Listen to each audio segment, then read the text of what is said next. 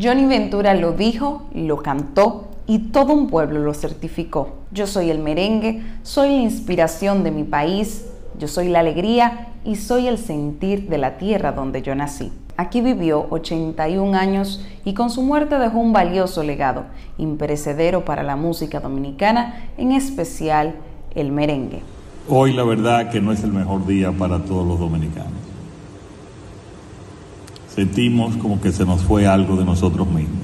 Expresó el presidente Luis Abinader al lamentar la partida de Johnny Ventura en Santiago de los Caballeros. Dominicano de gran valía y merenguero irreemplazable, cercano a la gente, siempre dispuesto a conversar y a contar su historia, con la que dejó no solo un legado musical, sino también un ejemplo de vida para futuras generaciones. Con Johnny siempre tuvimos buenas conversaciones, las que nos dejaron un invaluable aprendizaje, no solo de música, sino de su profundo amor a la patria donde nació el 8 de marzo de 1940. Cuando miro hacia atrás, digo que valió la pena vivirla, valió la pena haber vivido la vida y haber sido como soy, dijo Alistín Diario en 2020 a propósito de la celebración de sus 80 años. Luego agregó, ha sido una carrera muy fructífera y de mucha aceptación tanto nacional como internacional.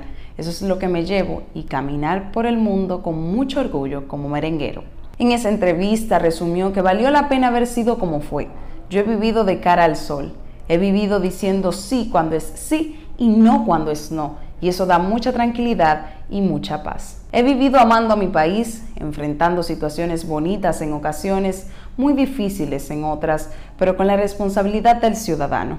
Sueño con el mejor de los países, sueño con un país en base a las leyes. Muchos son los merengues que se convirtieron en éxito.